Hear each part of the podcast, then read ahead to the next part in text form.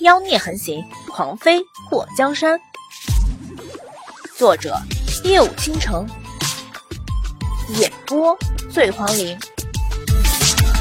在大殿屋顶上躺着的祸水眼睛一瞪，发现身旁的墨迹叶眼眸一眯，他把嘴凑到墨界的耳边，压低了声音：“莫太后和你爹好像有什么事情瞒着你。”墨阶看了他一眼，我知道。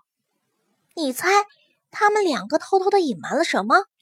祸水摸了摸下巴，我猜你再说话就被他们发现了。墨迹唇瓣微动，只能看到唇形，却听不到任何声音。祸水噤声，他知道莫景阳的功夫厉害，有个风吹草动就能被他发现。趴在屋顶上。把耳朵贴着屋顶的琉璃瓦，听下面的声音。手腕突然一紧，他一抬头，看到墨迹叶把帷帽戴上。干嘛？他的嘴唇动了动。走。墨迹也拉着他，直接跳下了大殿的屋顶。还没等祸水反应过来，就听到永寿宫的太监高喊：“皇上驾到！”祸水抬起头看了墨迹一眼，然后。对着他伸出了大拇指，慕容宏天的身边就带着全德海。当他看到莫基叶拉着祸水从不远处走过来的时候，眼眸一眯：“臣见过皇上。”民女拜见皇上，皇上万岁万岁万万岁！在太后这里就不用太多礼了。慕容宏天看了一眼穿着男装的祸水，朕听闻你和纪王一起失踪。深表挂念。莫基业把祸水往怀里一揽，有臣在他身边，皇上大可放宽心。慕容宏天看到祸水柔顺的靠在莫基叶的肩膀上，暗中咬牙，果然是康丽情深。还好，等拜堂后，我们的情会更深。莫基叶站在慕容宏天面前，两个人都高大威猛，让祸水有种。他们说不定什么时候就一言不合的打起来。皇上既然来了，就进去坐坐吧，太后会很高兴的。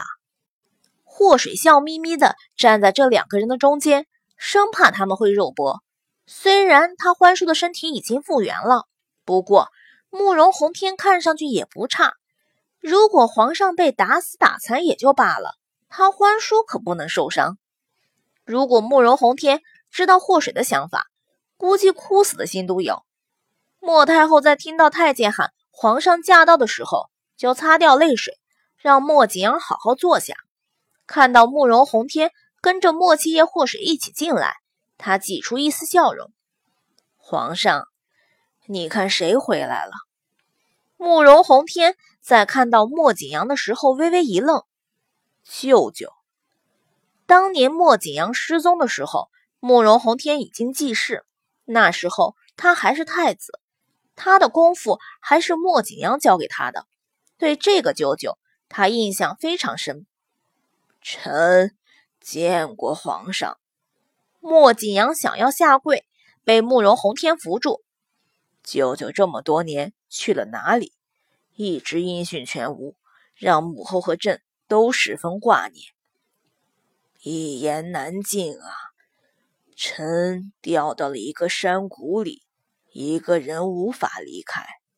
这次叶儿他们两个被人追杀，跌入山谷的时候和臣相遇。我们三个费了很大的力气才离开那个地方。莫景阳半真半假的说出：“舅舅这些年受苦了。”慕容宏天看到莫景阳从年轻时候意气风发的俊美男子。变成如今的头发花白，忍不住叹了一口气。明日朕就下旨，让舅舅官复原职。臣谢皇上。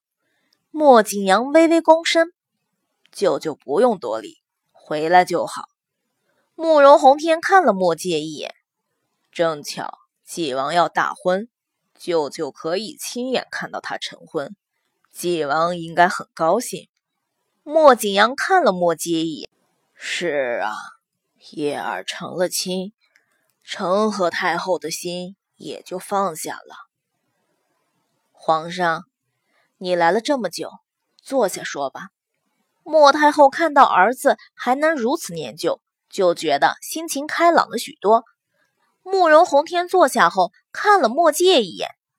纪王，既然在这里看到你，那朕就和你说一声。钦天监和礼部今天和朕说，你的大婚之日定在七天后，你可满意？会不会觉得很仓促？如果纪王觉得还没准备好的话，朕可以让他们再选个日子。麻烦皇上了，臣觉得极好。莫介站起身，太后、皇上，既然婚事已定，那臣就和祸水先回去了。大婚的事情，还请太后和皇上多费心，毕竟臣没什么经验。莫景阳也站起身，臣也告退。舅舅，你等等！慕容洪天喊住莫景阳。舅舅回到京都，不能就这样回府，朕派人送你。谢皇上。莫景阳看了莫太后一眼，发现她点了点头，不由得松下一口气。